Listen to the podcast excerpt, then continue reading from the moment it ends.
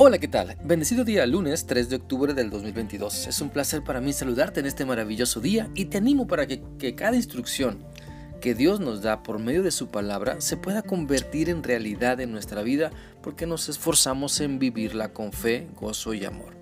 Así que pensando en esto, vamos a seguir meditando en lo que la palabra de Dios nos enseña en la primera carta del apóstol Juan capítulo 3 para leer hoy el versículo 3, el cual dice así y todo el que tenga esta esperanza puesta en Él se purifica a sí mismo, así como Cristo es puro. En medio de este pasaje, o por medio de este pasaje de la palabra de Dios, se nos enseña la importancia de poder confiar y esperar en todo lo que Dios nos ha prometido, purificándonos del mal, es decir, guardando nuestra vida en santidad. Por eso la mejor manera Demostrar nuestra esperanza en Cristo es continuar creyendo, continuar poniendo nuestra fe únicamente en Cristo sin permitir que el mal corrompa nuestro carácter, nuestra mente, nuestro hablar. Porque si decimos que nuestra esperanza está puesta en todo lo que Dios nos ha dicho en su palabra, entonces necesitamos reflejar el carácter de Cristo, intentando con todas nuestras fuerzas apartarnos del pecado, no cediendo ante el mal. Vayamos a la Biblia en Hebreos 10, 12 la Biblia dice lo siguiente. Por eso mantengamos una amistad sincera con Dios, teniendo la plena seguridad de que podemos confiar en Él, porque Cristo nos dejó limpios de pecado, como si nos hubiera lavado con agua pura, y ya estamos libres de culpa. Entonces, si Cristo se ha encargado de purificarnos, no nos encarguemos nosotros de ensuciar nuestra mente, acostumbrándonos al pecado. Mostremos que conocemos el camino de la reconciliación con Dios, arrepintiéndonos de nuestros pecados y esforzándonos cada instante por enfocarnos en lo que Dios quiere que vivamos y seamos.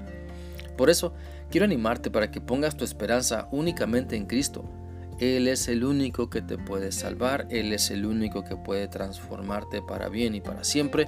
No hay otro camino para llegar al Padre Celestial, no hay otro camino para disfrutar la vida eterna, no hay otro camino para disfrutar de toda promesa que el Señor ha escrito y quiere cumplirla en tu vida. Por lo tanto, si confías en Cristo, esa fe debe demostrarse en una vida buena que busca apartarse de toda perversidad. Si dices que crees en Dios, entonces hay que esforzarse por una pureza de conciencia, por una pureza en lo que ves, en lo que piensas, en lo que dices, en lo que haces, en lo que tocas con tu cuerpo. La fe en Dios no se demuestra sino siendo como Cristo. Pero si dices que crees en Dios y que sigues a Cristo y aún así actúas dejándote llevar por tus impulsos bajos, por tus pasiones, por tu mal carácter, por tu perversa ambición, entonces tal vez no has entendido lo que significa seguir a Cristo, tal vez no has dejado que el Espíritu Santo te dé nueva vida. Por eso quiero animarte para que reflejes con tu vida en santidad que crees en Cristo y que esperas en sus promesas con un carácter renovado por el Espíritu Santo.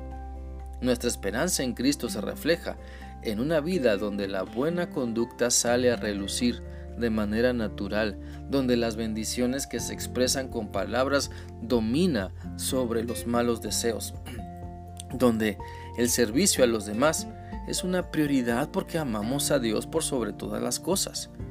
Entonces que nuestra intención sea ser puros así como Cristo es puro si Cristo es puro amor, también debemos esforzarnos en vivir su amor. Si Cristo ha demostrado su gracia y misericordia para nosotros, debemos caminar con Él confiando y no dudando, creyendo y no desanimando a otras personas. Vamos a lo que la Biblia dice en Romanos 12, 1 y 2. Este pasaje dice lo siguiente. Por eso, hermanos míos, ya que Dios es tan bueno con ustedes, les ruego que dediquen toda su vida a servirle y hacer todo lo que a Él le agrada. Así es como se le debe adorar. Y no vivan ya como vive todo el mundo. Al contrario, cambien de manera de ser y de pensar.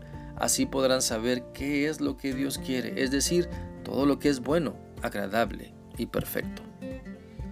Si Dios ha sido infinitamente bueno con nosotros, entonces respondamos con una fe que sabe esperar en sus promesas, purificando nuestro ser para obedecerle, sin corromper, sin estropear los maravillosos planes que Dios tiene para cada uno de nosotros. Espero que esta reflexión sea útil para ti y que permitas que la palabra de Dios te siga mostrando su voluntad para que la vivas convencido de que lo mejor que puedes experimentar solo lo encontrarás en Cristo.